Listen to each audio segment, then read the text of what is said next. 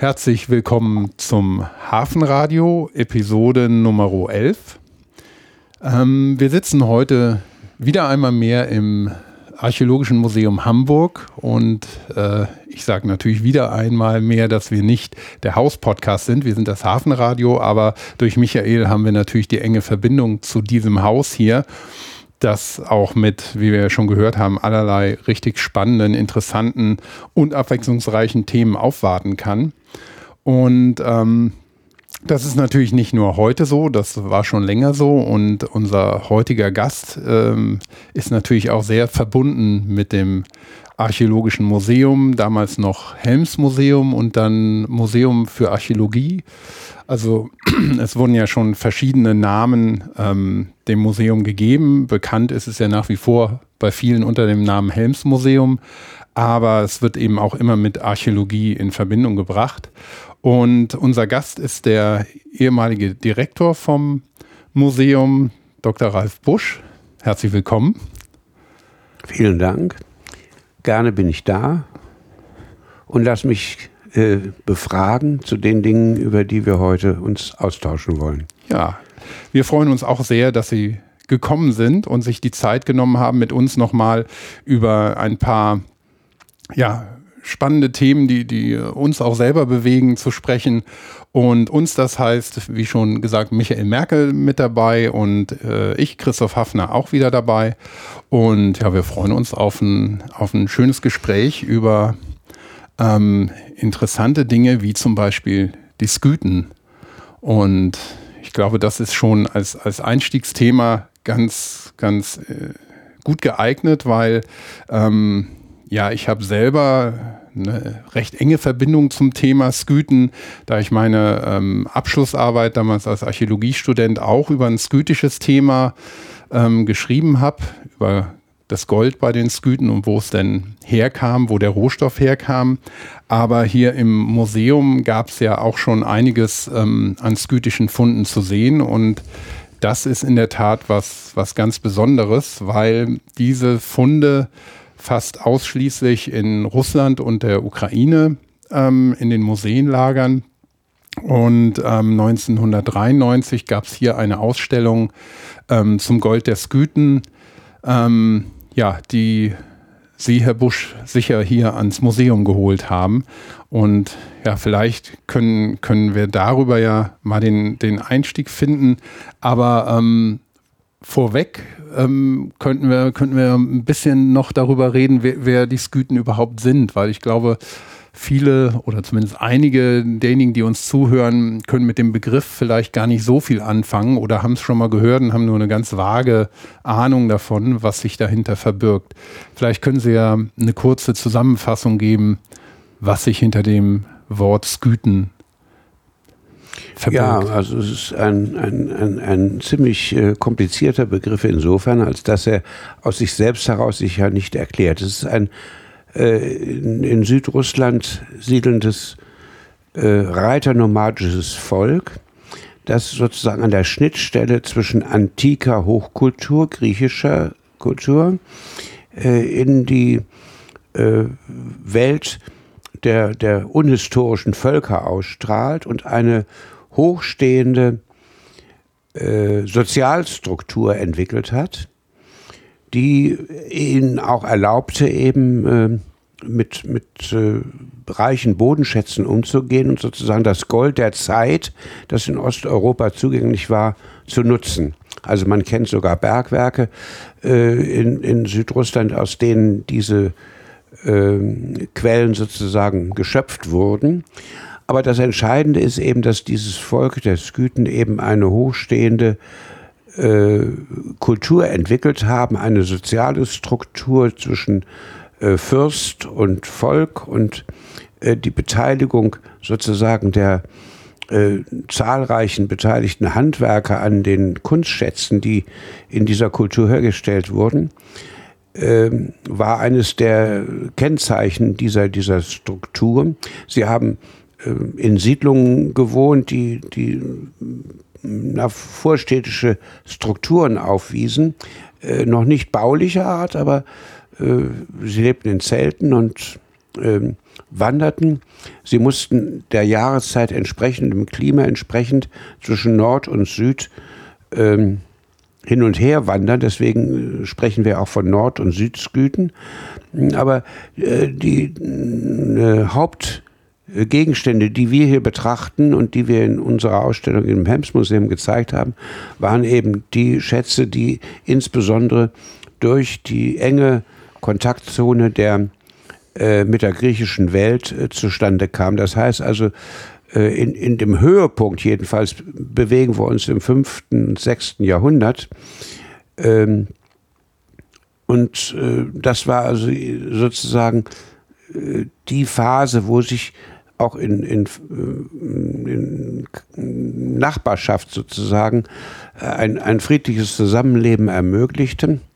Im Übrigen muss man sagen, wir verdanken dem griechischen Schriftsteller Herodot, mhm. Schriftsteller und Historiker, äh, die genauesten Beschreibungen über das, wie diese Skythen lebten und was die Hintergründe für ihre Kultur waren. Das heißt, wir sind sehr vielseitig äh, literarisch und äh, materiell über diese Kultur informiert. Mhm.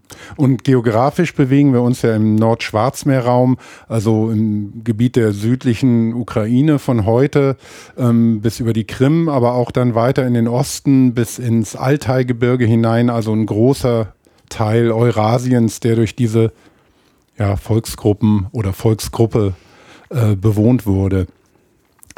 Und ähm, interessant ist ja, also auch, auch ja, die, die verschiedenen Kunststile, die sich da entwickelt haben. Sie haben ja schon die, die Beziehung zu Griechenland, zur Antike ähm, angesprochen. Da ist ja auch dieser gräko-skytische Kunststil entstanden, aber auch ältere Sachen, in denen man den, den typischen Tierstil findet, ähm, in, in Goldfunden, aber auch in, in erhaltenen Holzfunden.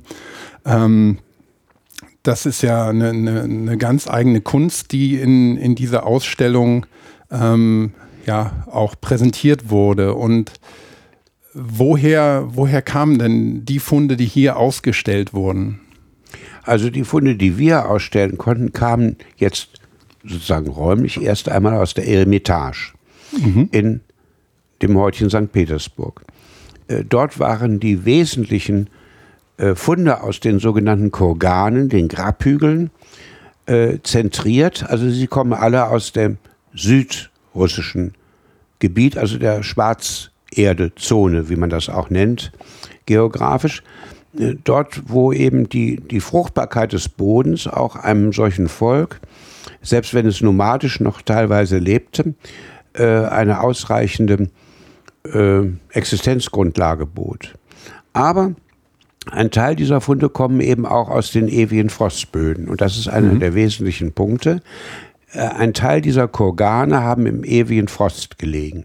Das heißt, nur dadurch war möglich, dass in diesen riesigen Grabanlagen im Untergrund durch den Dauerfrost ähm, äh, Materialien erhalten blieben, die Archäologen sonst nicht finden. Das sind also erstens Holzfunde, wie schon angesprochen, vor allen Dingen aber auch Textilien mhm.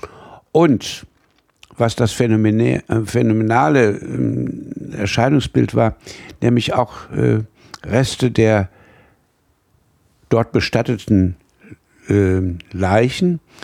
Äh, man muss das ganz vorsichtig ausdrücken. Also ähm, diese sind durch die, die Einfrierung sozusagen in der Grabkammer ähm, sehr gut konserviert. Das heißt, die Weichteile blieben erhalten, unter anderem vor allen Dingen auch die äußere Haut, die lederartig sozusagen über die Zeit hinweg sich mh, konservierte.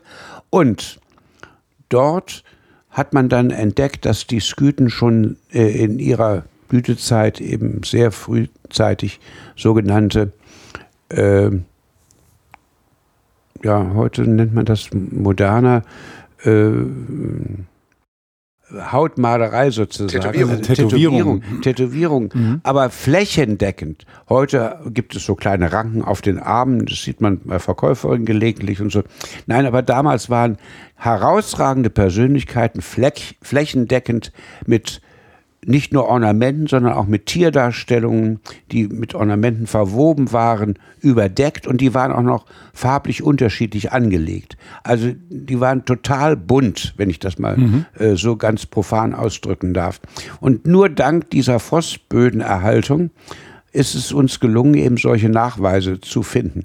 Das heißt also, das Erscheinungsbild dieser Menschen, der Ausgewählten, äh, sozial herausragenden Fürsten und ihren Angehörigen äh, war ausgesprochen pittoresk. Mhm. Also ähm, selbst das, was durch Kleidung verdeckt war, äh, ließ immer noch genügend Teile des Körpers erkennen, wo diese bunte äh, Dekoration, aber die eben mehr als Dekoration, sie war eben auch kultisch, also religiös bedingt, wenn wir auch über die religiösen Hintergründe wenig wissen. Aber ähm, dennoch sieht man an ihnen, dass es äh, gewisse Einflüsse von einer Naturreligion gibt, die, die mit, mit tierischen Erfahrungen und Darstellungen operierte. Also äh, das war alles sichtbar und äh, den Menschen damals vertraut. Wie, wie war denn eigentlich als, als Wissenschaftler Ihr Kontakt zu den Sküten? Also wie, wie sind Sie darauf gekommen, dieses Thema nach Hamburg zu holen? Das ist jetzt eine etwas komplizierte Geschichte, um es ehrlich zu sagen. Also, wenn man eine solche Ausstellung macht, muss man erstmal selber eine Idee haben, hinter der man steht. Sonst kann man das überhaupt gar nicht handeln. Und auf die Idee sind wir scharf. Die Idee ist, geht bis in meine Studienzeit zurück. In meiner Studienzeit in Göttingen hatten wir eine Studentin, die war sozusagen innerhalb des Seminars eine ja fast, ich sag mal, im freundlichen Sinne ein Exot, weil sie sich mit Dingen beschäftigte, mit denen wir uns nicht beschäftigten. Wir beschäftigten uns mit Urnen und Typologie und mit Fibeln.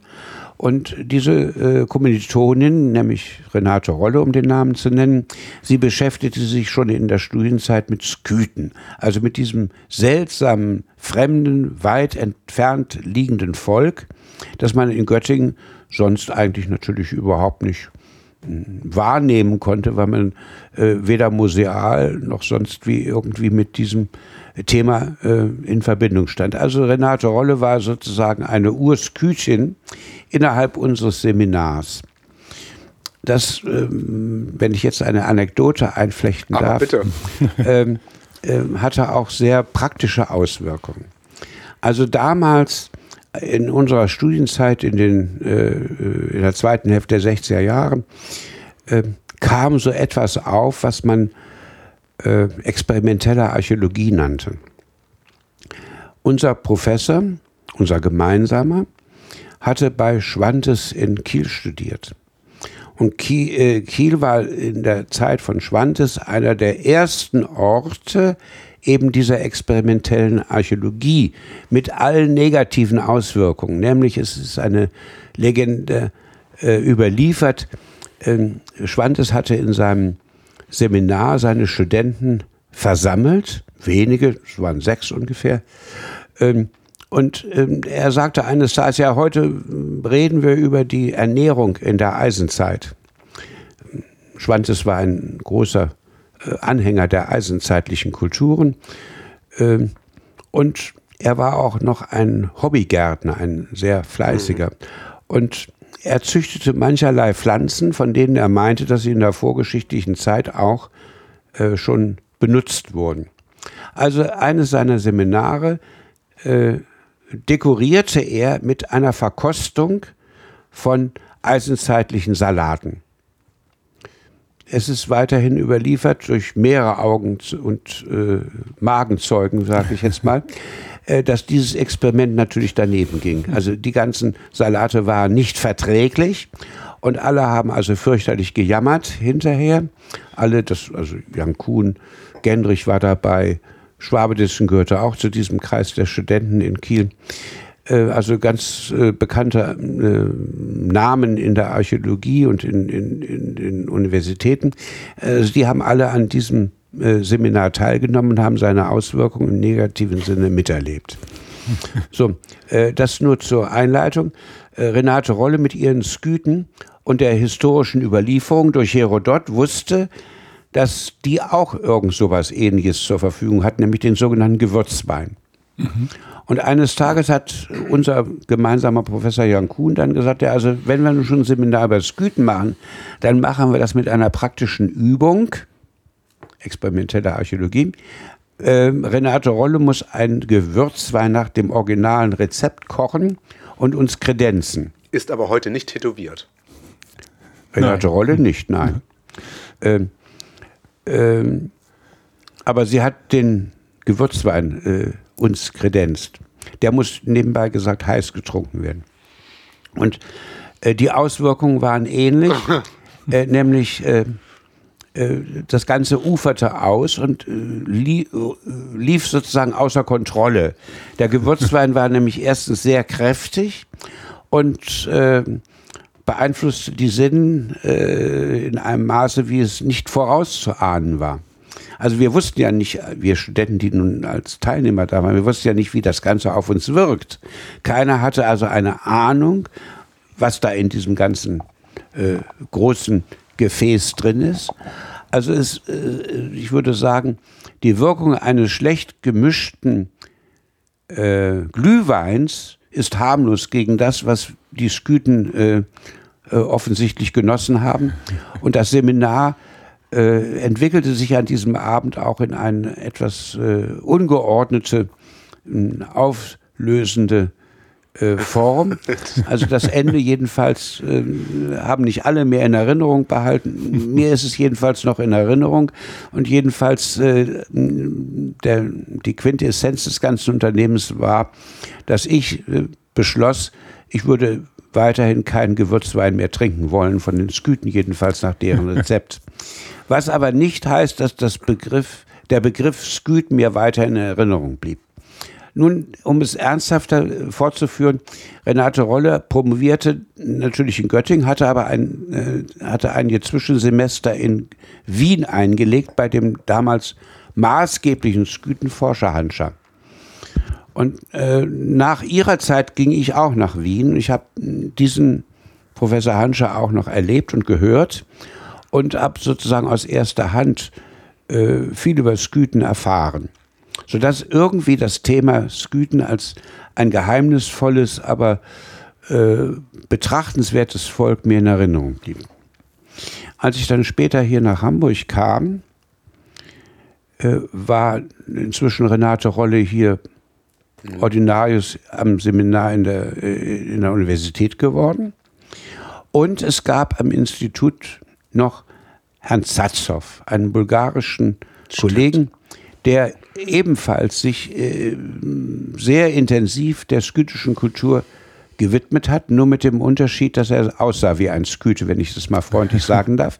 Also äh, sehr äh, belebt und äh, aktiv äh, auf seine Studenten einreden konnte und ähm, von der, von der skytischen Kultur sozusagen ein gutes Lebensbeispiel äh, gab. Also wir hatten also nun mehrere Ansätze äh, zu sagen, also die Skythen sind hier in Hamburg jedenfalls äh, nicht unbekannt.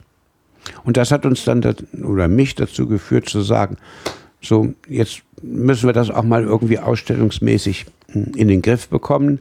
Das ist aber eine andere Geschichte, auf die wir dann später kommen. Auf die ich ganz scharf bin, weil das natürlich gerade auch etwas ist, was mich umtreibt mit die Verhandlungen mit der Kunstkamera bzw. mit der Eremitage. Also wenn wir das nun verfolgen wollen, ich war sozusagen innerlich vorbereitet, äh, inhaltlich fachlich aber nun auch administrativ im Rahmen eines Programms des Museums hier in Hamburg-Harburg eine Skütenausstellung ins Auge zu fassen. Natürlich war mir als Museumsmann bewusst, dass eine Ausstellung, die mit dem Begriff Gold operiert, immer die Aufmerksamkeit der Öffentlichkeit findet. Das ist zwar ein etwas vordergründiger Aspekt, aber er, nutzt eigentlich doch in alle Ausstellungen, die man so hier und da in verschiedenen Museen gesehen hatte, wenn sie mit dem Begriff Gold, mhm. Gold Tuttich Ammons oder Gold der Sküten oder Gold aus Ungarn, egal was man nimmt, das Wort Gold zieht immer. Äh, und dann dachte ich, na, das, auf diesem, diesem Schiffchen kann man segeln. Wir müssen mal versuchen, das irgendwie zu machen. In Hoffnung auf Kooperation mit den Kollegen in der damals Leningrad, in der Eremitage, habe ich also ganz schlicht eine Anfrage gestellt, ob wir hier in Hamburg eine solche Ausstellung realisieren könnten. Was haben Sie sich dabei gedacht? Naja, ich habe mir natürlich gedacht, dass wir damit also ein Publikum erreichen, das eben etwas Vergleichbares noch nie zu sehen bekommen hat. Ja, ich frage deshalb, weil ich war gerade vor kurzem in Petersburg und stand ja exakt vor diesen Funden, die Christoph und ich dann irgendwann in den 90er Jahren selber hier in Hamburg in, Hand, in der Hand halten durften. Und ich war total erstaunt über das, was sie nach Hamburg geholt haben. Und nun sehe ich, stelle ich mir gerade vor, wie sie als Direktor hier saßen und eine Anfrage Richtung Petersburg gestartet haben. Ähm, und haben Sie ernsthaft geglaubt, dass es kommt? Nein, also ich habe von Anfang an gewusst, das ist eine harte Arbeit, das überhaupt zu mhm. realisieren. Und der erste Anlauf war eben, ich meine, die Eremitage ist eben ja ein weltbekanntes Museum und das Helms-Museum in Hamburg-Harburg gehört nicht unbedingt zu den Spitzenmuseen der archäologischen Welt. Also ich mhm. konnte mir vorstellen, dass man in äh, Petersburg ähm, das Wort Helms-Museum noch nie gehört hatte. Das war ja auch tatsächlich so. Also jedenfalls meine erste Anfrage wurde abgelehnt. Gott sei Dank hat, mir, hat man mir allerdings eine Begründung mitgeteilt. Äh, eine einfache Ablehnung hätte mich also äh, sozusagen äh, enttäuscht. Aber die Begründung hat mir dann weitergeholfen. Denn die haben gesagt, ja, wir haben ja Gold der Sküten schon einmal in Deutschland gezeigt, nämlich in München. Und wir zeigen unsere so herausragenden Schätze nur einmal in einem Land. Und nun war es in München, das muss genug sein. Jetzt kommt ein anderer Ort in Deutschland gar nicht in Frage. Da habe ich mir überlegt, ja, wie sind denn die Münchner überhaupt da rangekommen? Nämlich durch einen politischen Schachzug. Der damalige Ministerpräsident Franz Josef Strauß fuhr nach Moskau, um Wirtschaftsverhandlungen zwischen, jetzt sage ich mal, dem Freistaat Bayern und der Bundesrepublik mit Russland anzukommen. Das war damals in seiner Zeit äh, des noch bestehenden Kalten Krieges eine ungewöhnliche Vorgehensweise. Aber sie war gekoppelt dass äh, äh, Strauß von sich aus sagte, also wenn wir unsere Wirtschaftsbelebungen äh, realisieren, dann müssen wir auch kulturell was tun, um unsere Völker näher zu bringen und voranzutreiben, eine, eine freundschaftliche Kooperation. Und meine Mitarbeiter in, in München haben mir gesagt, wir würden gerne das Gold der Sküten zeigen. Es wurde innerhalb von drei Tagen genehmigt. Von es war ganz also, oben. Von ganz oben. Es war also ein politischer Schachzug. So, die Ablehnung war genau das Gegenbeispiel. Aber da habe ich mir äh, vorgenommen, darüber nachzudenken, zu sagen, ja, was, was, was die Bayern können, können wir Norddeutschen auch. Es ist nicht so, dass wir also uns da in Schatten stellen müssen. Wir hatten ein großes Glück. Oder ich in dem Falle. In dem Augenblick, wo ich meine Ablehnung bekam, bereitete sich äh, die Bundesrepublik und Russland auf einen neuen Wirtschaftsgipfel vor unter Führung von dem Bundeskanzler Kohl. Und der fuhr also mit einer Delegation nach Russland und tat eben auch irgendein ein, ein, ein wirtschaftliches Deal vorzubereiten. Und dann habe ich gemeint, ja, aber das wäre doch genau die Gelegenheit, da hängen wir das Gold der Sküten da auch wieder dran. Ich kannte Kohl persönlich durch verschiedene Begegnungen, aber wir hatten noch den großen Vorteil, hier in Harburg den Bundestagsabgeordneten Volker Rühe zu haben, mhm. der mhm. längere Zeit ja auch als Verteidigungsminister im Kabinett Kohl saß und äh, zum Regierungschef also die besten Verbindungen hatte. Ja, auch dem Haus verbunden war. Und dem ja. Haus als ständiger Besucher auch ich eng verbunden war. sehr dran, ja. Und also dem habe ich also nebenbei gesagt, also wenn jetzt Kohl da nach äh, Russland fährt, bitte eine, eine Aufgabe mitzunehmen. Wir wollen in Harburg auch Goldersküten haben. Harburg als sein Wahlbezirk lag ihm am Herzen. Und es war geradezu selbstverständlich, dass er diesen Wunsch an Kohl weiterleitete. Kohl hat ihn aufgenommen. Für einen so wichtigen Minister war das selbstverständlich, dass dessen Wunsch äh, akzeptiert wurde. Und das war im Reisegepäck also in diesen Wirtschaftsverhandlungen mit beinhaltet. Drei Tage hat es gedauert. Da bekam ich einen Anruf aus Petersburg. Ich möchte sofort kommen, um die Verhandlungen über die Leihgabe der Ausstellung Goltersküten zu führen. Also, Großartig. Ich bin dann schnellstens natürlich hingefahren. Ich war mir der großen Schwierigkeiten bewusst. Ich war mir auch bewusst, dass die Hierarchie äh, eines Besuches in der äh, Eremitage nicht ganz einfach ist. Ich sage es jetzt etwas bildlich, aber es ist durchaus äh, realistisch. Mein erster Besuch fand im Keller statt. Bis ich also in die Chefetage kam, dauerte es auch wieder einige Tage. Aber im Laufe meines Besuches habe ich mich sozusagen von den unteren Etagen dann nach oben in die entscheidende, äh, nach oben gearbeitet. Und äh, dann wurde ich also wirklich auch äh, sozusagen in jeder Weise freundlich aufgenommen. Irgendwie war also ein Wink aus Moskau eingetroffen, das merkte man deutlich. Und der kulminierte dann in einer äh, endgültigen äh, positiven Entscheidung, also ihr könnt die Ausstellung bekommen. Und ich wurde verbunden mit der Kuratorin, die für diese Abteilung zuständig ist und dann sagten wir ja irgendwie, wir müssen die Ausstellung ja komponieren. Wir müssen ja irgendwie ein, eine gewisse Linie haben, was wir denn eigentlich ausleihen wollen und zeigen wollen. Dann war die Ansage, das ist relativ einfach.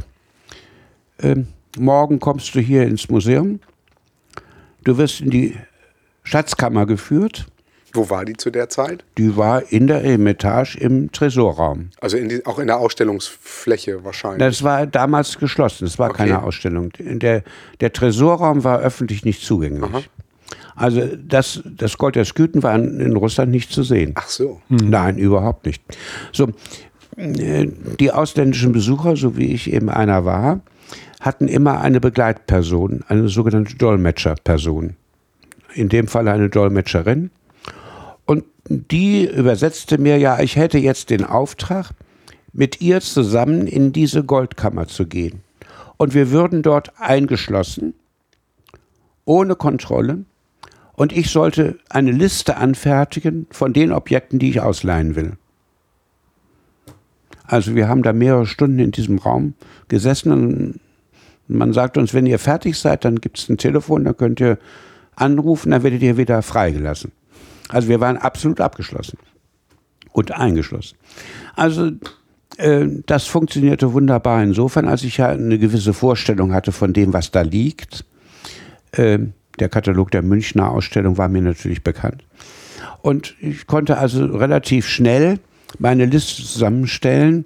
Und wenn man auf dem heutigen äh, hier vorliegenden Katalog von damals noch äh, die Titelabbildung sieht, dann ist klar, das ist eines der Hauptobjekte, das man unbedingt haben wollte. Diese freundschaftliche Begegnung zwischen zwei aus einem Trinkhorn trinkenden skytischen äh, Fürsten.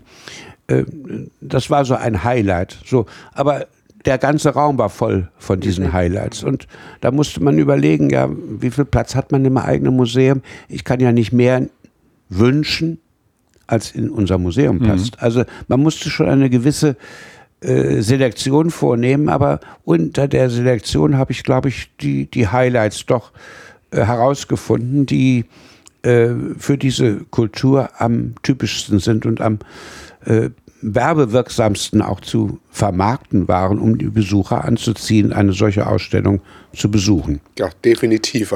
So, und dann ging das Ganze ruckzuck. Es wurden sofort die Listen geschrieben. Erstaunlicherweise war der schwierigste Teil dann gar kein schwieriger. Ich hatte es befürchtet, aber es war gar kein Problem mehr. Ich wusste durch andere Kollegen, also bei den Verhandlungen wirst du scheitern an der Forderung der Leihsumme. Mhm. Es gibt eine Leihsumme und die Russen verlangen von dir einen hohen Betrag, den hätte unser Museum und unser Staat Hamburg auch nie aufbringen können. Also das ist quasi eine Gebühr zum Ausleihen, Ja. noch nicht die Versicherungssumme. Nein, nicht die. Transportkosten und die Versicherung, nein, Ausleihen. einfach die, die Leihgebühr. So, also ich wusste, es, gibt, es geht um eine Leihgebühr. Und mit dem Direktor musste ich nun über diese Leihgebühr verhandeln. Und ich habe das natürlich, soweit es irgend ging, runtergespielt. Ich wusste, dass ich nicht mit Null kommen kann. Wie sind Sie denn überhaupt, mit, mit welchem Budget sind Sie denn in diese Ausstellung Mit gar keinem. Mit gar keinem. Ich So hab wie wir es immer machen, Das Budget, das Budget kann ich erst aufstellen, wenn ich die Forderungen kenne. Klasse. Und so, ich wusste aus äh, Kollegenkreisen, ich müsste mit 50.000 damals D-Mark als Leihgebühr rechnen. Das war für die russischen Verhältnisse eine hohe Summe, für uns aber auch. Völlig undenkbar im Rahmen der Museumsausstellungspolitik Hamburgs hätte es sowas vorher nicht gegeben. Also ich wusste, da darf ich gar nicht dran rühren.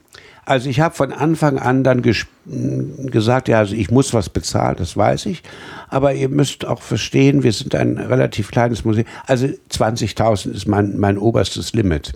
Und da ist, es wurde gar nicht mehr gefalscht. Es wurde akzeptiert, das ist in Ordnung. Ich wusste natürlich, dass durch Einnahmen von Besuchern, die bei einer solchen Ausstellung zu erwarten sind, eine gewisse Summe an Geld einfließt. Und dass diese Summe diese 20.000 aber mit Sicherheit abdecken würden. Das konnte ich eigentlich vorausahnen. Wir hatten ja gewisse Erfahrungen mit, mit Großausstellungen in Deutschland und ich konnte also aus Vergleichen mit Kollegen also äh, doch gewisse Erfahrungswerte äh, äh, mitnehmen. Und also es wurde nicht gefeilscht, es wurde einfach akzeptiert und äh, ich bin mit der günstigsten Summe, die ich mir vorgenommen hatte, aus den Verhandlungen rausgekommen. Das war also alles sehr positiv und wunderbar. Und dann kam die, die letzte Schreckensnachricht, ja, deine Unterschrift ist nichts wert. Du bist nur ein Museumsdirektor. Wir brauchen die Staatshaftung für die Versicherung durch das Staatsoberhaupt. Das heißt in diesem Falle den Bürgermeister von Hamburg. Nun saß ich da in, in, in Russland, in Petersburg. Keine Tele Telefonkommunikation. Es war also wahnsinnig schwierig. Die Hermitage konnte manchmal, aber manchmal auch nicht telefonieren. Dann kriegte ich raus, mein Hotel, in dem ich wohnte, war ein schwedisches. Und über das Hotel in Schweden konnte ich nach Hamburg telefonieren. Da bin ich also ins Hotel gegangen, habe gesagt, ich muss jetzt den Bürgermeister sprechen. Nun weiß ich natürlich, dass er zum Beispiel Dienstags ist, Senatssitzung, kann man ihn nicht sprechen. Also ich musste jetzt irgendeinen Tag, eine Stunde erreichen, wo er überhaupt sprechbar war, um ihm zu erklären, was ich eigentlich von ihm will. Der gibt ja keine Unterschrift für eine Versicherungssumme von mehreren Millionen, wenn er nicht weiß, was, was ich da in, in, in Petersburg da so, Wo, so wusste er ausgehandelt denn, habe. dass Sie überhaupt ähm, da an, an meine Reise, war, dran sind? meine Reise war als solche bekannt, aber dass ich irgendwelche Forderungen oder äh, formelle Akte ähm, ähm, äh, zu bewältigen hatte, das war natürlich nicht äh, zu erwarten. Also jedenfalls ist es mir dann gelungen, äh, ihn ans Telefon zu bekommen und ihm zu erklären, dass es jetzt also um Stunden geht. Ich brauche seine Unterschrift auf dem Vertrag. Und der damalige Bürgermeister ähm, war uns sehr gewogen, würde ich mal sagen. Also ich, ich war ihm nicht fremd und wir haben das also hingekriegt. Und also am nächsten Tag hatten wir einen Fax mit seiner Unterschrift. Und äh, dadurch ging das also dann ganz glatt über die Bühne. Das war damals Herr Foscherer, äh, der äh, wirklich äh, in, in ganz äh, äh, engagierter Weise diese, diese Aktion unterstützt hat. Das war also eine, eine zweite Schwierigkeit, die man überwinden musste, aber sie ist eben gelungen. Das sind alles Dinge, die am Ende auch mit ein bisschen Glück zu tun haben. Also wie gesagt, er hätte ja auch auf Dienstreise sein können, wäre gar nicht in Hamburg gewesen, hätte ich gar keine Unterschrift bekommen. Also irgendwie, das, das lief eben. Und dann wurde noch von der Eremitage musste noch ein, äh, ein Ministervotum aus Moskau geholt werden. Das traf aber in der Zeit, als ich dort war, auch ein. Nebenbei gesagt, also ich, ich war in, in Petersburg äh, auf Abruf. Ich konnte nicht sagen, wann ich nach Hause komme. Ich bin so lange geblieben, bis alles fix und fertig war. Und da musste ich mal verlängern und so dann war ich eben einen Tag länger weg. Aber am Ende war das eine ein, ein sehr gelungene Sache. Wie lange hat das insgesamt gedauert in St. Petersburg? Ich habe dort sieben Tage verhandelt. Also verhandelt heißt ja Begrüßungsgespräch, Abschlussgespräch. Mhm. Zwischengespräch für die Verträge, aber dazwischen eben die Zeit, wo ich in der Goldkammer war. Also ich musste ja sozusagen ähm, verschiedene Termine aneinander anschließen. Und das Leben in einem so großen Museum ist etwas anders geregelt als hier bei uns. Also man, man fängt, vor zehn konnte man eigentlich gar nicht anfangen.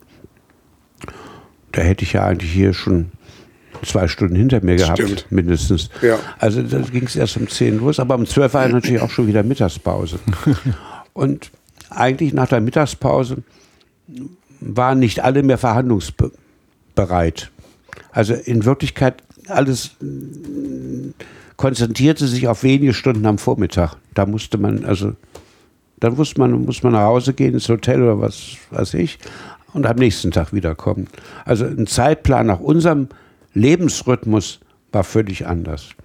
Aber das, deswegen, also es hat eben sieben Tage gedauert, aber ich habe gesagt, jetzt wird es durchgezogen, jetzt wird es also abgewickelt und äh, da hilft nicht nach Hause fahren und in 14 Tagen wiederkommen, sondern einmal oder gar nicht. Und hatten Sie während der ganzen Zeit in Petersburg dann auch eine Vorstellung, wie Sie das hier in der Feuerwache ausstellen? Oder hat sich das dann erst entwickelt, als Sie dann wieder in Hamburg waren und sich also ich wusste eines, dass ich nicht mehr Leihgaben anfordern darf, als ich ausstellen kann. Das klar. Also ich hatte also eine ja, Idee von der Räumlichkeit. Ich wusste gleich, die Räumlichkeit ist sehr eng. Und bei dem zu erwartenden Besucherstrom müssen ja auch Wege äh, zwischen den Vitrinen und den Räumen gefunden werden. Also zur also, Hintergrundinformation vielleicht, wir waren damals in der ehemaligen Feuerwache hier in Harburg. Eine Dependance Eine Dependance, genau. Aber die Dependance war räumlich größer als hier das als Haupthaus. Unser Haupthaus genau. Also insofern, es gab gar keine andere Alternative. Und das Erste, was ich sofort auch dort schon wusste, ich muss irgendeinen Portikus bauen, irgendetwas Besonderes, um die Eingangssituation des Museums zu vergrößern. In dem Augenblick wusste ich natürlich gar nicht, was das sein könnte. Ich wusste nur, in anderen großen Ausstellungen habe ich das schon gesehen, dass eben plötzlich vor dem Museum irgendwelche Vorbauten waren. Also habe ich mir gedacht, wir brauchen auch einen Vorbau. So, und dann zu Hause habe ich dann darüber nachgedacht, über welche Verbindungen äh, das zustande kam, weiß ich jetzt nicht mehr. Jedenfalls kriegte ich Kontakt zu einem Filmarchitekten der Filmbauten machte. Aus München, oder? Aus München. Genau. Mhm. Und äh, dem, mit dem habe ich ein erstes Gespräch geführt und habe gesagt, also wir müssen irgendwas Besonderes machen. Nicht nur ein Zelt, äh, wo sozusagen einfach eine Kasse steht. Wir müssen ein Szenarium finden. Wir müssen irgendetwas bauen. Und mit diesem Filmarchitekten habe ich dann wunderbar kooperiert. Ähm, er hat dann uns ein wunderbares Entree gebaut äh, Jürgen Rieger war das, äh, mit dessen äh, Hilfe wir also ein, ein tolles Szenarium äh, gebildet haben, das wir aufgrund der herodotschen Erzählungen nämlich gestaltet haben, indem wir so ein Skythengrab mit Skeletten und allem drum und dran wieder aufgebaut haben als Szenarium. Also wir hatten ja keine Skelette und wir hatten auch keine Leichenteile mitgebracht, aber der hat das so super äh, gestaltet. Der hat sich in dieses Thema wunderbar eingearbeitet. Dieses Szenarium war also Gold wert, im wie, wahrsten Sinne des Wie hat er das gemacht? Also wir, wir reden ja gerade um eine Zeit, äh, Ende 90er Jahre. Ähm, da, nicht, da war ja nichts mit Internet. Heute würde man googeln und würde sich tatsächlich die, die Mumien anschauen und würde sie nachbauen das, die, die Chancen hatte er ja gar nicht. Nein, also äh, natürlich anhand der Literatur nachgucken, wie, wie, war das ungefähr. Aber die Materialien und ähnliches hat er sich alles selber zusammengesucht. Also ich sag mal ganz schlicht aus Pappmaché und, ja. und, und, und, und, und, Leinenstoff. Ja. Aber das war täuschend echt und es war eine super Angelegenheit. Und dazu hatten wir eine äh, Schauspielerin gefunden, die den Text aus Herodot gesprochen und gelesen hat, der also genau das schilderte in ihrer baltischen Sprache, in der sie sprach, also richtig schön herb und rustikal. Äh, genau das schilderte, was in diesem Szenarium mhm. dargestellt wurde. Mhm. Das war also äußerst wirkungsvoll. Nämlich Ges so, gespenstig. Ja, und das, das war so, erinnere ich noch. Das ja. war so wirkungsvoll, dass das Tonband mehrfach gestohlen worden ist. Tatsächlich? Wir hatten eine Sicherheitskopie, Gott sei Dank. Äh, aber es ist mehrfach äh, aus dem Zelt geklaut worden, mhm. das wir da benutzt haben. Also das war eine, eine, eine, eine tolle Eingangssituation.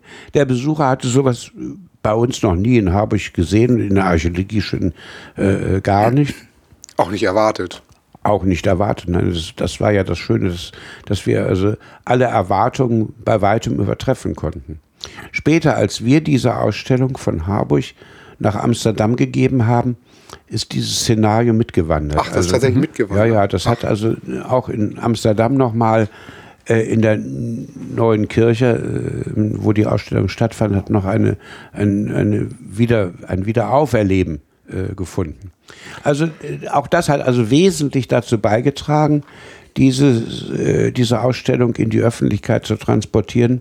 Und wir haben also in einer Materialschlacht, wie wir sie noch nie im Museum gewohnt waren, externe Werbung betrieben. Mhm. Also wir haben in ganz Norddeutschland plakatiert. Im Bahnhof in Hamburg, im Hauptbahnhof, war jeden Tag während der gesamten Dauer der Ausstellung eine große äh, Wand mit, mit einer Werbung für diese Ausstellung. Im äh, Kulturrundfunk war jeden Tag mehrere äh, Spots äh, über diese Ausstellung. Also wir haben also tatsächlich äh, sehr viel Energien in die Werbung gesteckt. Ich muss dankend sagen, also die Städtereklame, die damals äh, zuständig war, hat das auch sehr stark selber gefördert. Mhm. Also wir mussten nicht alles aus der eigenen Tasche bezahlen, aber das hat sich unheimlich rentiert, weil die Besucherzahlen eben immens waren. Wissen Sie die Zahlen noch in etwa? Äh, ungefähr 120.000. 120.000. Also es war so, wenn man von der S-Bahn äh, aus Hamburg kam und dann, dann frugen die Leute, wo ist denn das archäologische Museum? Da sagte man nur, gehen Sie einfach da lang, wo die anderen Menschen lang gehen. Es waren also kontinuierliche Schlangen von der S-Bahn-Stelle Harburg Rathaus bis zur Feuerwache. Man musste keinen Wegweiser, gar nichts haben. Man ging einfach nur den Vorgängern sozusagen hinterher. Es war eine ununterbrochene Schlange. Wir haben dann auch das erste Mal Abendöffnung gemacht, außerhalb der normalen Öffnungszeiten, um dem Besucheransturm überhaupt entgegenzukommen. Also wir konnten mit den normalen Öffnungszeiten gar nicht mehr auskommen. Also es war ein Riesenerfolg, aber das Thema war sozusagen äh, das Richtige, um ein, eine solche Sache zu machen. Und äh, für ein archäologisches Museum, das die nordische und die heimische Vorgeschichte mit Urnen und Feuersteinen äh, Relikten sonst bediente, war das eben etwas völlig Neuartiges, eine, eine äh, Hochkultur mit so hervorragenden Stücken darzustellen, Objekte eben, die man aus dem eigenen Bestand nie auch nur annähernd vergleichsweise hatte. Nein. Wie viele Besucher waren denn insgesamt da? Ja, 120.000. 120.000. Ja, ja.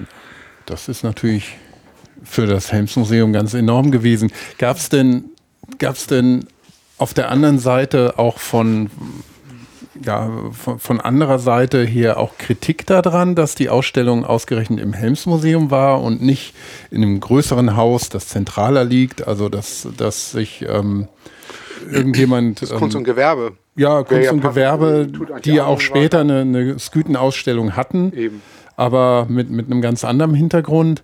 Gab es dafür auch von, von irgendeiner Seite Kritik oder wurde, wurde das, wurde das äh, breit angenommen, dass man, ja, dass die Leute sich mitgefreut haben, dass, dass auch ein kleines Haus ähm, so eine bedeutende Ausstellung auf die Beine stellen kann? Also ich will mal sagen, also Neid bei den Kollegen kam nicht auf.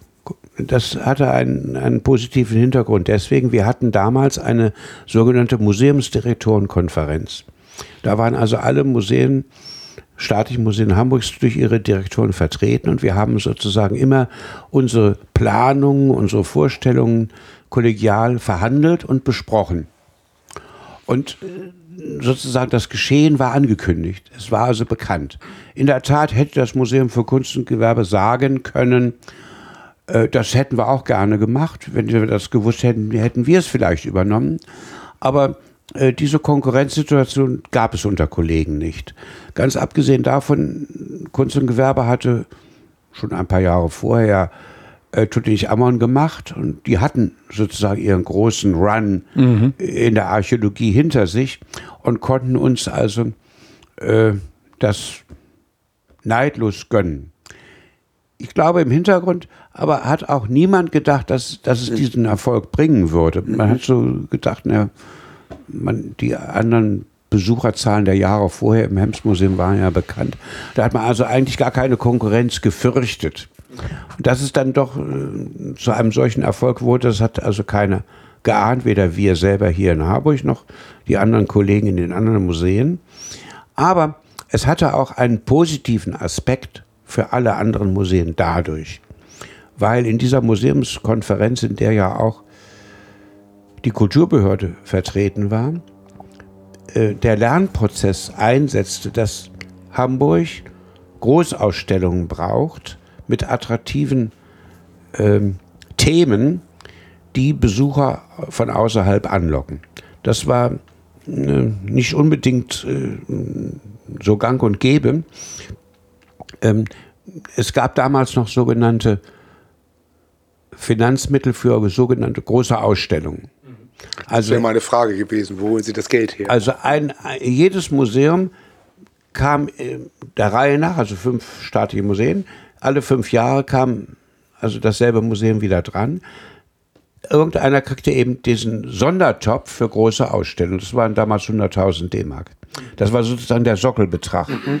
über den man also fest verfügen konnte, plus Einnahmen. Also damals musste man Einnahmen nicht wieder abführen, die mhm. konnte man behalten. Und die kamen also auf den Etat dann drauf.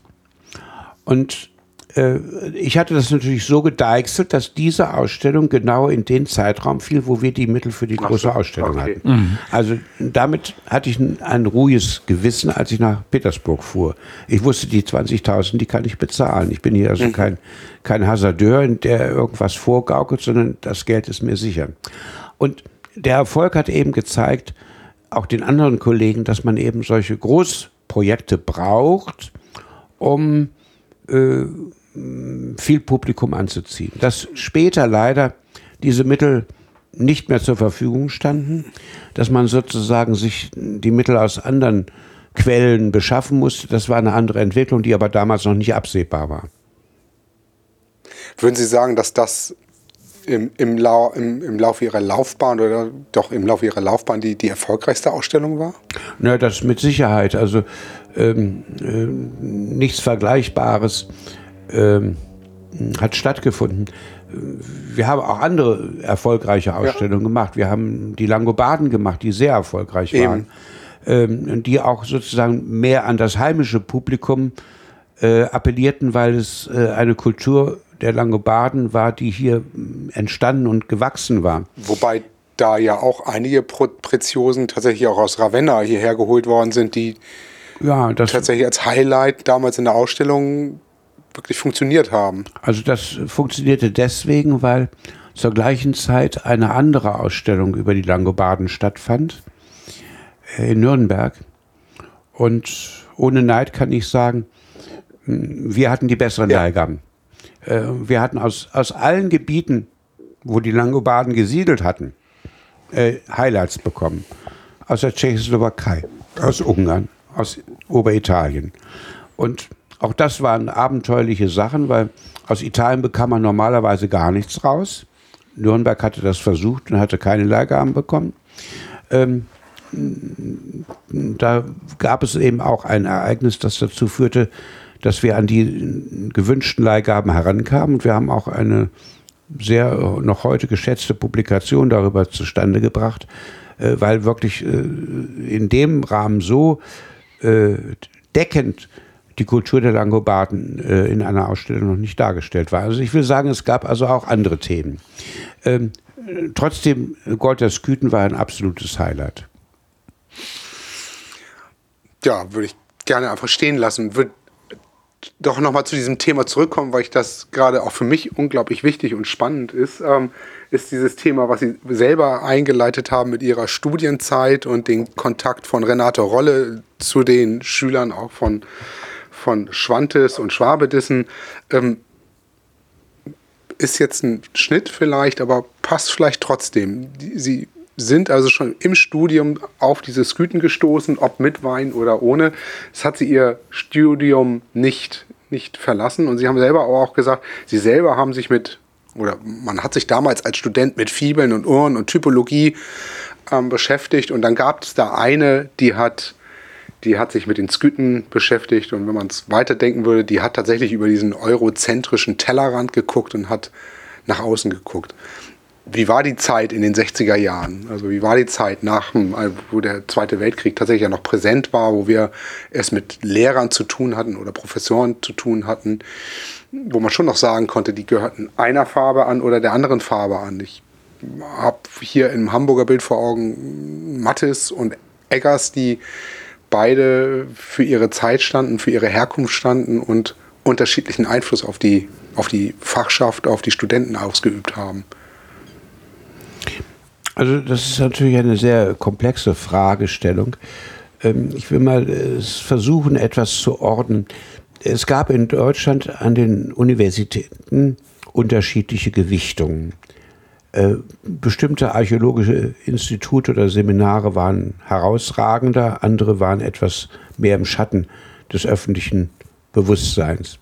Also ohne äh, böse Bemerkung muss man sagen, Hamburg war nicht unbedingt als Studienort für Archäologie äh, für Vorgeschichte mhm. äh, sehr präsent. Ist das immer so gewesen? Na, immer nicht, aber jedenfalls in den Jahren äh, war es so. Also die beiden maßgeblichen Orte waren Göttingen und München. Das waren zwei sogenannte Schulen, die durch die Ordinarien geprägt wurden. In Göttingen durch Jan Kuhn und in äh, München war es Werner. Das waren zwei Zeitgenossen sozusagen, eine Generation, die aber sozusagen äh, epochemachend äh, bedeutende Ausgrabungen und Forschungen realisiert hatten, die zu einem hohen Ausstrahlungsgrad ihrer Institute führten. Also Jan Kuhn wurde bekannt eben durch seine Heiterbuchforschung, die er schon vor dem Krieg begonnen hatte und nach dem Krieg auch wieder fortgesetzt hat. Und Werner war vor allen Dingen ein, ein ähm, äh, Archäologe, der in der Forschungsgeschichte äh, ganz herausragende Highlights äh, interpretiert und äh, in das Bewusstsein der Öffentlichkeit gerückt hat. Die beiden konkurrierten zwar insofern, als dass eigentlich von Göttingen ging niemand nach München und umgekehrt auch nicht. Unsere Studienorte außerhalb Göttings waren häufig Wien. Also es war üblich, man musste zwei Semester irgendwo anders studiert haben. Also ein Studium vom Anbeginn bis zur Promotion an einem Ort gab es überhaupt in den 60er Jahren nicht. Das war so verpönt. Man wechselte. Das ist uns ja auch noch mit in die Wiege gelegt worden. Ich werde mich jetzt nicht vergessen, dass Herr Hübner zu mir sagte, Herr Merkel, wenn Sie was werden wollen im Fach, dann müssen Sie einmal die Universität wechseln, idealerweise nach Süddeutschland. Da spielt wahrscheinlich das drin, ich hätte nach München gehen dürfen. Ja, also da muss ich sagen, Hübner war ja eben äh, in, in Süddeutschland gut, gut vernetzt und äh, ein Austausch zwischen äh, Freiburg und äh, einigen wenigen anderen Orten gab es auch nach Norddeutschland. Mhm. Also es, da gab es schon eine gewisse Fluktuation, nicht unbedingt mit München, aber eben mit anderen Orten. Also man, man orientierte sich ebenfalls nie nur im eigenen äh, heimatlichen Raum. Also das war schon ein, ein sehr großer Vorteil. Aber äh, wenn wir jetzt auf die, die 60er Jahre zu sprechen kommen, äh, was war jetzt das, das maßgebliche? Also Werner und Jan Kuhn waren sozusagen äh, Ordinarien der alten Schulen. Und äh, die 68er Jahre brachten plötzlich eine neue Universitätszeit. Äh, ein neues äh, Verständnis, Selbstverständnis der Studenten. Nach und nach dann wohl auch der Ordinarien. Aber das Selbstverständnis führte dazu, dass äh, man sich als Student auch organisierte. Da muss ich jetzt leider noch mal ausholen. Dass das überregionale Kennenlernen der prähistorisch-archäologischen Studenten untereinander war äh, geprägt durch die Jahresversammlung des Nordwestdeutschen und des Südwestdeutschen Verbandes für Altertumskunde. Mhm.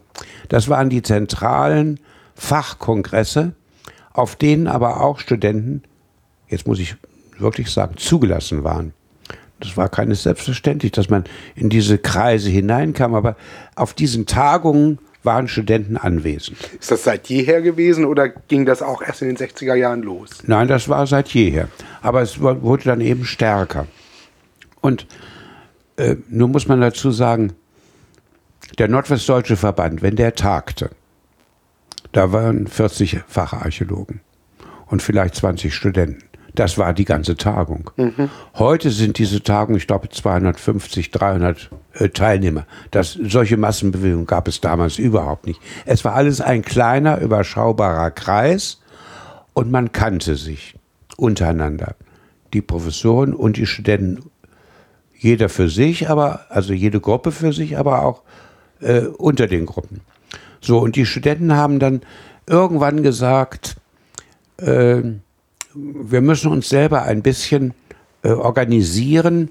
man hat äh, einen studentischen Arbeitskreis gebildet, nämlich den sogenannten Schleswiger Kreis nach dem Gründungsort.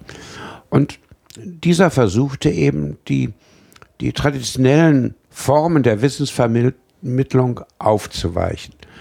Das große Thema der Zeit war in den 60er Jahren die Einbindung der Naturwissenschaften als eine Hilfswissenschaft in der geisteswissenschaftlichen Vor- und Frühgeschichte. Das war etwas nicht für jeden äh, Ordinarius Verständliches, dass plötzlich also äh, Naturwissenschaftler kamen und sagten, wir wissen irgendwas besser als ihr. Mhm. Wir können besser datieren, wir haben die Mittel zur Chronologie. Und um dieses stärker zu vermitteln, haben sich die Studenten zusammengetan und haben gesagt, wir wollen diese Vermittlung fördern. Da waren eben einige Professoren, die das sehr stark akzeptiert und gefördert haben. Also ich sage jetzt nur ein Beispiel, ohne andere damit degradieren zu wollen, aber einer der Hauptpunkte war in Köln, der äh, dortige Ordinarius war Herr Schwabe-Dissen, der naturwissenschaftlich die Nase vorne hatte und an seinem Institut ein eigenes Labor für mhm. C14-Datierung betrieb und ein eigenes äh, Labor für Geobotanik hatte. Das war für die Geisteswissenschaften was völlig Neues. Aber ähm, diese Professoren haben sich sozusagen an die Spitze der Bewegung auch gesetzt und haben sie gefördert und mitgetragen. Das war der Grund, dass es zwar auf der einen Seite eine gewisse äh, unpolitische, aber fachlich politische äh, Jugendbewegung gab, mhm. Studentenbewegung gab, aber die wurde aufgefangen durch das Mitziehen der Ordinarien. Und deswegen ist ein, ein, ein harter äh, politischer Konflikt unterblieben. Der musste sich nicht auf der Straße austragen, wie das bei Philosophen und in anderen äh, Geisteswissenschaftlichen der Fall war. Also das hat äh, dazu geführt, dass die Vor- und Frühgeschichte in einem relativ geordneten System sich versuchte zu modernisieren, aber von Anfang an eben die Mithilfe der Studenten einband.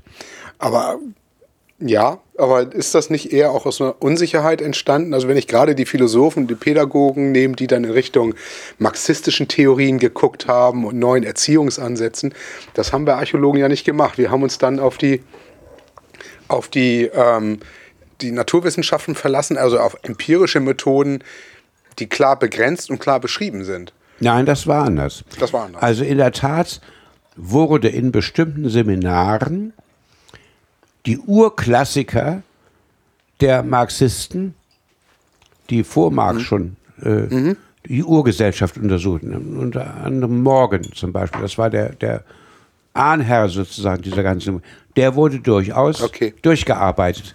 Und äh, von Engels Ursprung der Familie war, war selbstverständlich Lektürestoff. Und Weber war auch Lektürestoff. Mhm.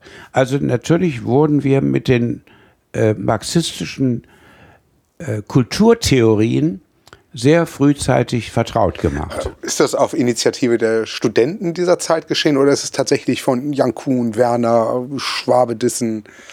Also ich kann eigentlich aus eigener Beobachtung, weil ich ja diese Zeit nun selber miterlebt habe, eigentlich so formulieren, die, die Ordinalen haben das sehr schnell begriffen, dass es eine, eine, eine Forderung der Zeit war und sie haben draufgesattelt. Mhm. Sie haben das angenommen und aufgegriffen und haben mitgemacht.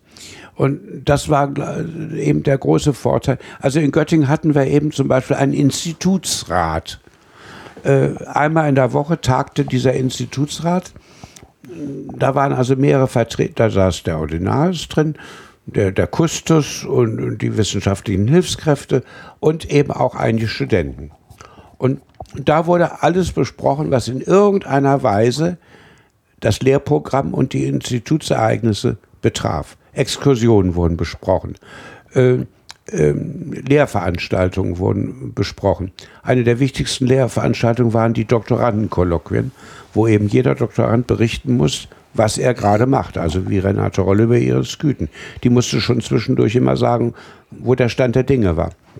Damit ist also eine gewisse Transparenz eingetreten, die die harten Konfrontationen vermieden hat. Mhm. Äh, das war,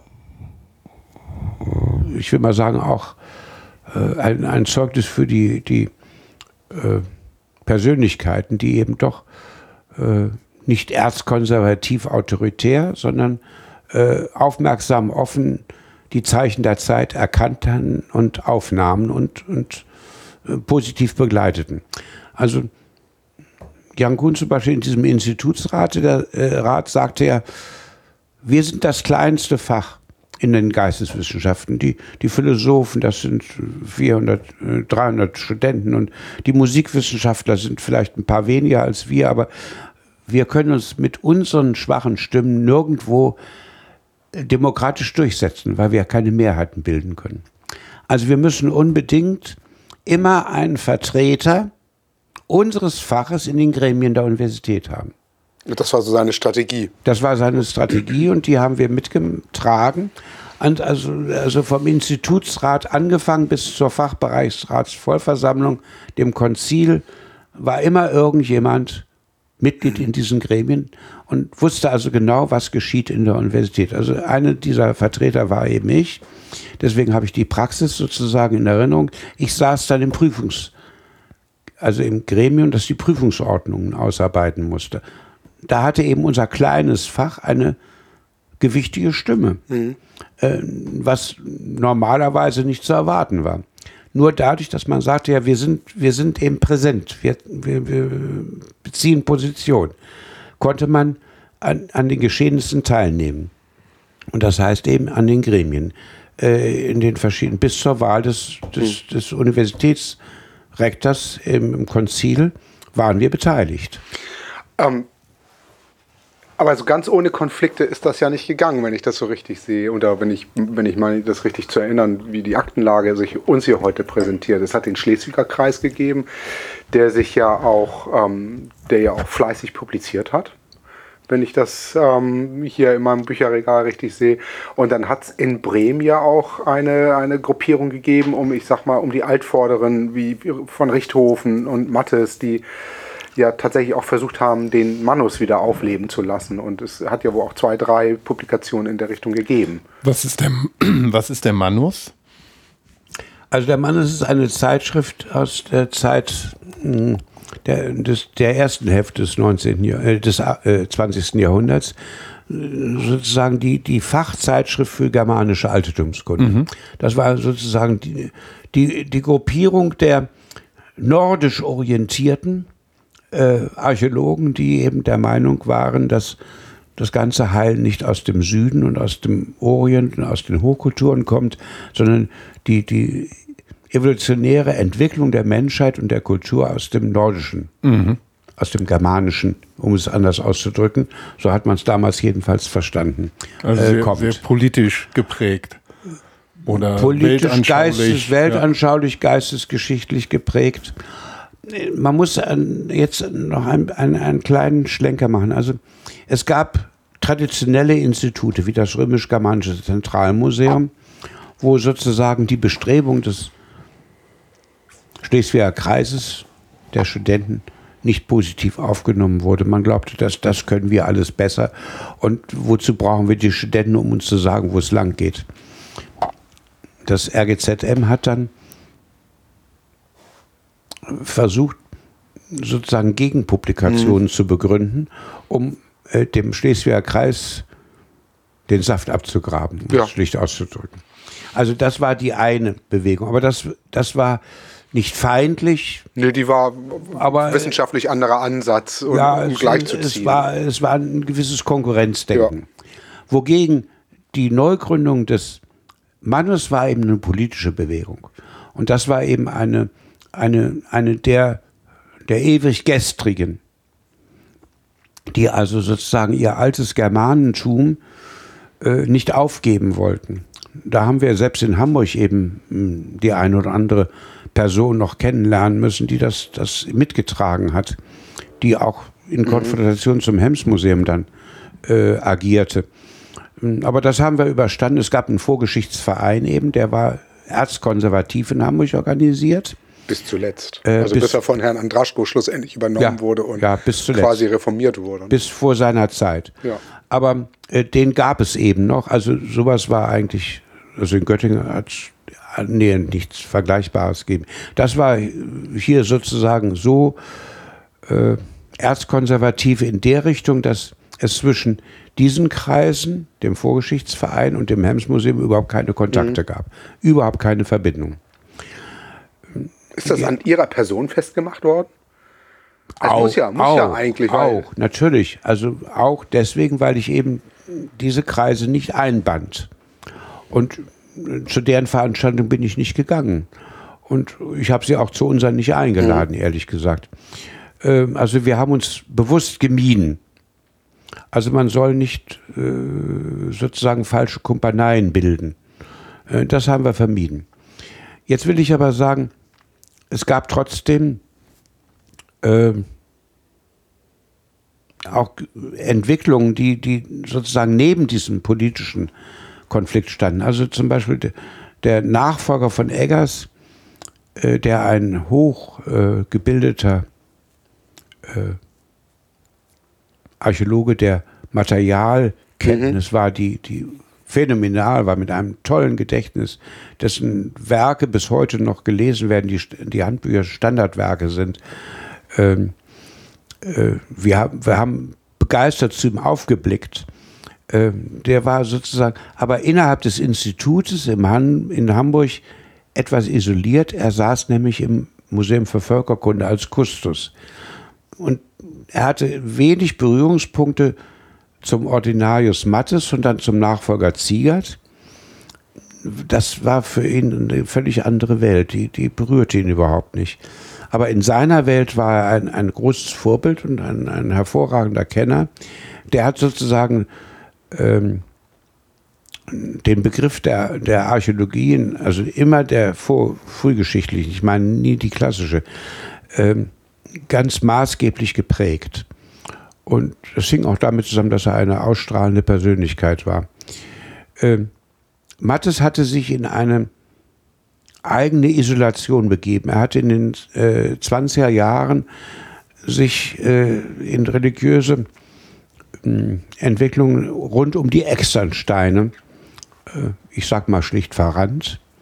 Und dann hatte er nebenbei noch innerhalb der Altsteinzeit gemeint, dass es eine altsteinzeitliche Kunst gibt, die in Form von Feuersteingegenständen sich ausdrückt.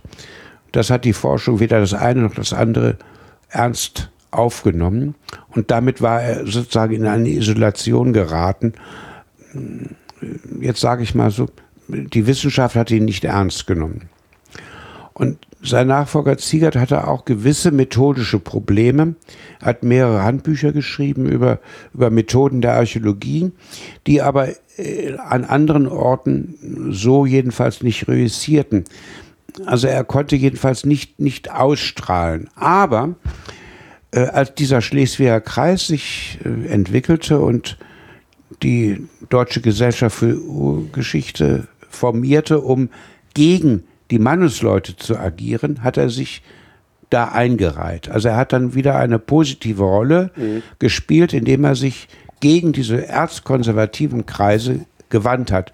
Das hat äh, sozusagen äh, dem Fach sehr genützt, aber es hat sozusagen dem, dem Studienort Hamburg nicht den, Überhaupt nicht genug. Den, den, den Nachhalt geboten. Also wer in Hamburg lebte, ging nach Kiel zum Studium und nicht das nach Hamburg. Ist lange so gewesen. Um, ja. es, um mhm. es mal so ganz schlicht geografisch auszudrücken, aber verständlich für die, die das also selber miterlebt haben. Das war aber typisch. Also bloß nicht in Hamburg, dann gleich nach Kiel. Selbst wenn man eben jeden Tag hin und her fahren muss. Ja, ich erinnere mich, dass ich auch als Student hier gefragt wurde, wo haben Sie, wo studieren Sie denn? In Hamburg oder in Kiel? Und da war die Antwort, musste dann, musste dann Kiel sein, wobei ich zu der Zeit ja in Mainz studiert hatte. Und ja, ja, das, das äh, ist wirklich so gewesen.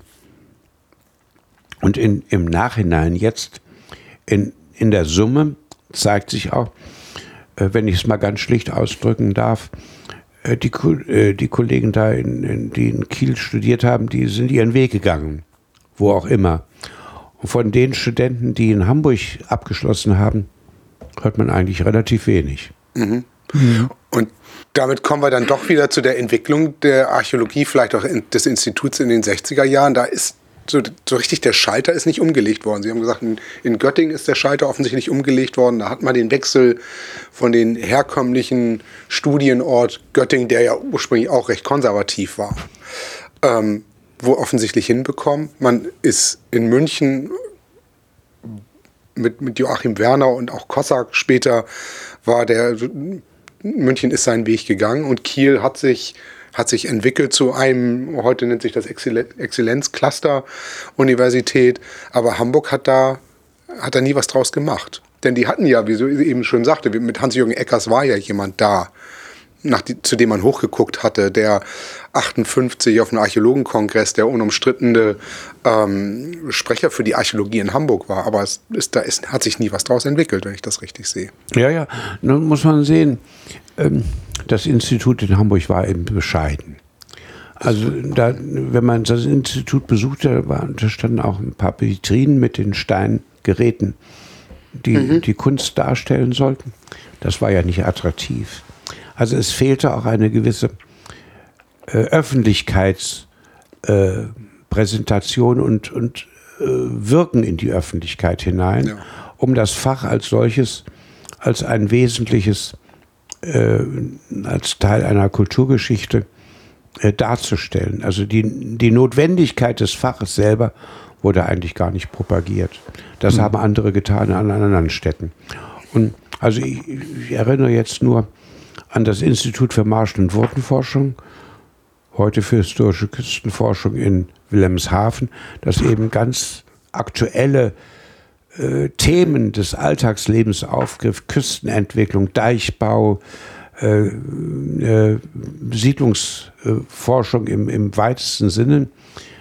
Da konnte Hamburg nie mithalten. Also da wurden so irgendwelche kleinen Grabungen gemacht und äh, kleine Schürfungen, nannte man das äh, um das Wort Grabung nicht zu benutzen.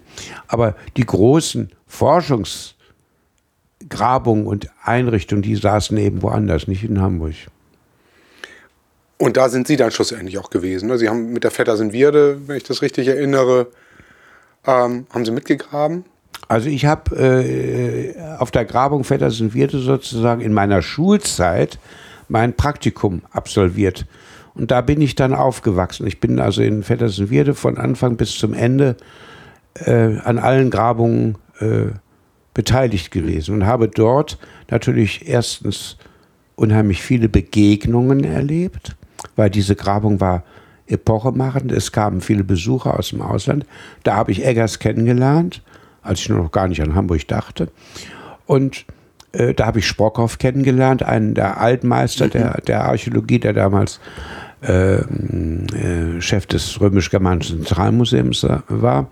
Also äh, da, was sich in der, in der Archäologie bewegte, das erlebte man dort. Vielleicht können wir ganz kurz erklären, was ist Feddersenwierde für, für viele? Feddersenwierde ist ein, eine Wurtengrabung, also ein, mhm. ein künstlicher Wohnhügel, der in der äh, Eisenzeit, etwa um, um, um die Zeitwende, also um Christi Geburt, also um Null, äh, entstand und dann über äh, fünf Jahrhunderte hinweg sich sozusagen nach oben gelebt hat und eine äh, Wirtschaftsweise entwickelt hat, eine Agrarwirtschaft in einer Region, die ausstrahlte über den eigentlichen Siedlungskern hinaus und die schon erste Kontakte mit der römischen Kultur hatten. Mhm. Also die sozusagen schon in das Blickfeld äh, der antiken Welt traten. Die, die äh, dortigen äh, Menschen sind also beschrieben worden in Tacitus Germania. Der beschreibt sehr genau die Lebensweise dieser Menschen und denen ist man dort in Grabungen nachgegangen. Das hat man eben insofern äh, mustergültig gemacht, weil man den Siedlungshügel komplett ausgegraben hat. Mhm. Äh, früher war es in der Archäologie gang und gäbe, man machte Sondagen. Irgendwo ein kleines Loch. Und da guckte man in die Erde und dann, dann, glaubte man, man hatte irgendwie eine Chronologie gefunden. Aber die Auswirkung der Wirtschaftsweise insgesamt nie begriffen.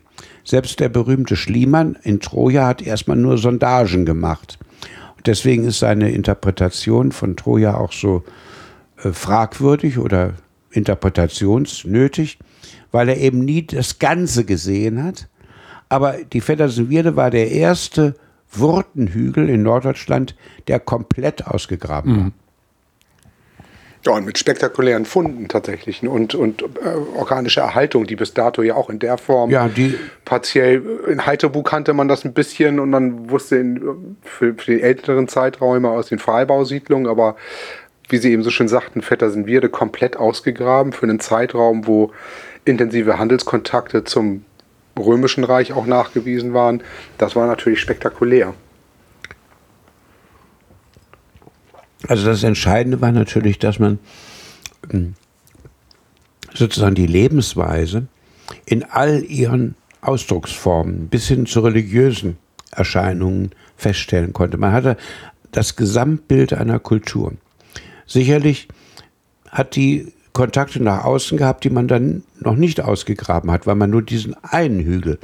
Aber den hat man eben so weit durchforscht, dass man sagen konnte, man weiß, dass da waren Handwerker, da waren Bauern, da waren Händler. Alle die sozialen Aufgaben einer Gesellschaft waren nachvollziehbar und erkennbar. Also ein Blick in das Leben der Zeit der, der ersten Hälfte des ersten Jahrtausends. Mhm. Und dann sind Sie aber, dann haben Sie in Göttingen studiert und haben über die Bronzezeit promoviert. Und warum nicht über die Vettersenwierde? Also, äh, aus irgendeinem Grund entwickelt man während der Studienzeit eine gewisse Vorliebe für eine bestimmte Epoche. Sollte man jedenfalls. Das ist hilfreich. Und aus welchem Grunde auch immer äh, ist mir die Bronzezeit deswegen nahe gekommen, weil ich aus dem Zentrum der Bronzezeit Norddeutschlands heimatlich erwachsen bin. Also ich bin in Celle aufgewachsen. Da ist so ungefähr das Zentrum der Lüneburger Bronzezeit. Also die war mir total vertraut und so. Vettersenwierde, Eisenzeit, das wusste ich ja eben durch die Grabung.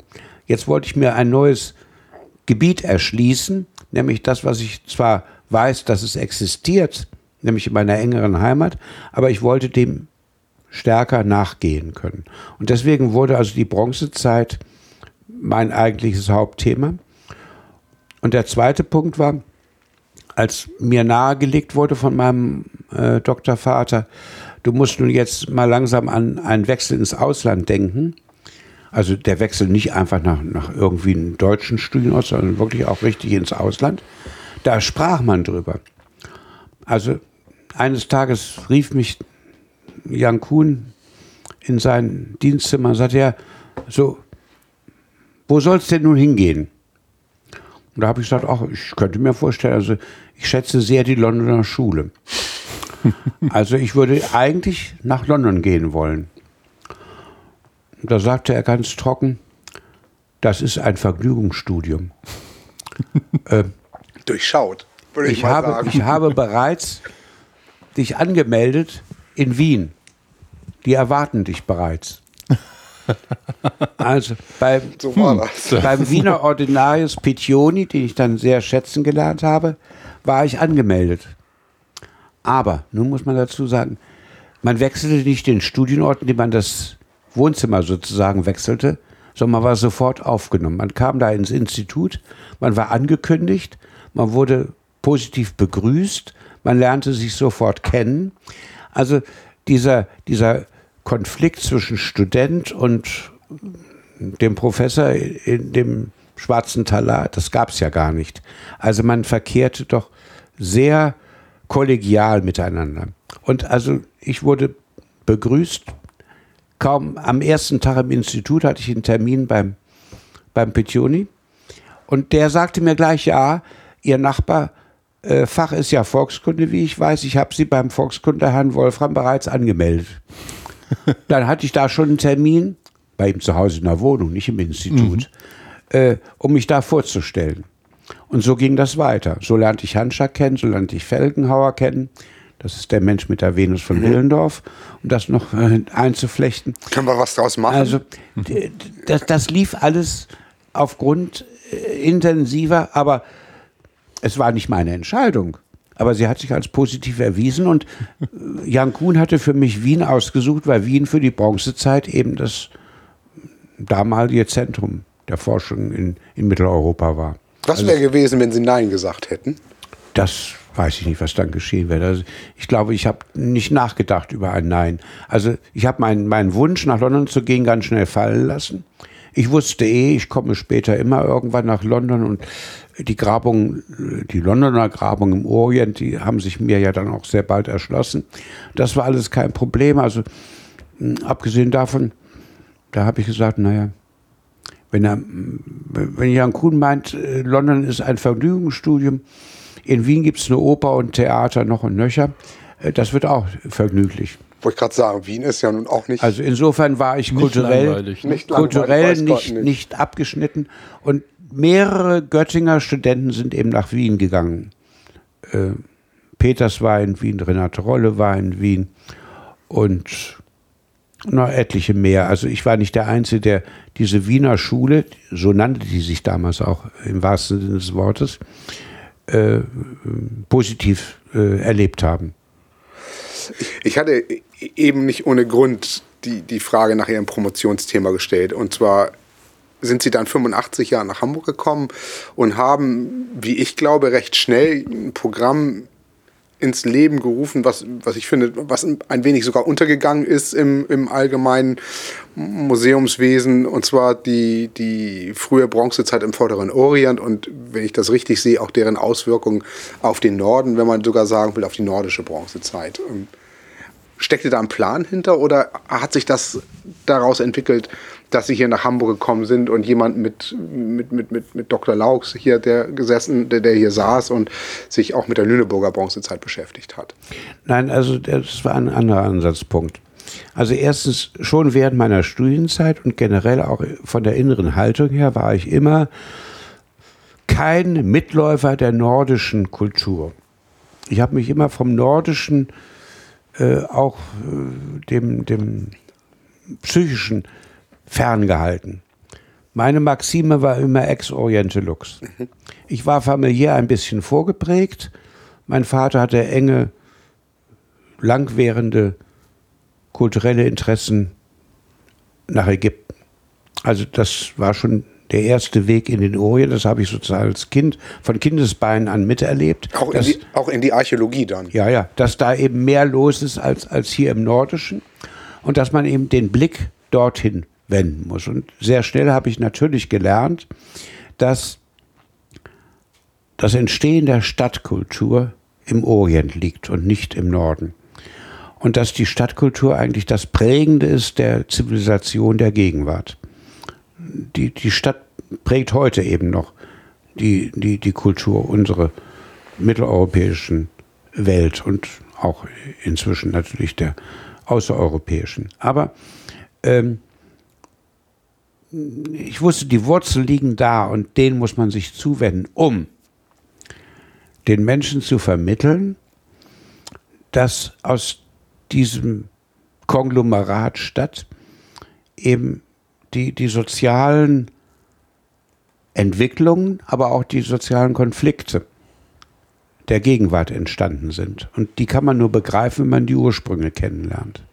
Also wollte ich mich diesen, diesen Ursprüngen nähern. Und deswegen habe ich eben sehr frühzeitig ähm, so ein Programm Entstehung der Städte im Vorderen Orient äh, entwickelt.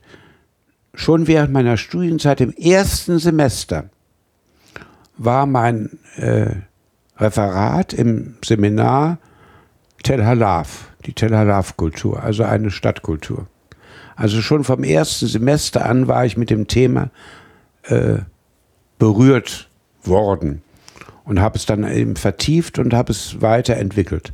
Als ich hier nach Hamburg kam, war ein großer Glücksumstand, dass die Technische Universität, äh, die aufblühte und sich entwickelte, auch eben in einem Sonderforschungsbereich einer solchen bronzezeitlichen Stadt im Orient äh, sich ähm, widmete und an Ausgrabungen äh, führend beteiligt war über die Deutsche Orientgesellschaft. Und diese Kontakte haben mich sozusagen motiviert, das mit in die Arbeit des Museums einzubeziehen, weil ich sagte, hier, hier arbeiten und leben Menschen in Harburg an einer Universität und in unserer Stadt, die einem Thema äh, nachgehen, das mir sozusagen auf den Leib geschrieben ist und von ihnen auch äh, abgedeckt wird. Und das haben wir miteinander verbunden und es hat sich als sehr positiv erwiesen, dass die politischen Entwicklungen oder sagen wir nun leider auch die militärischen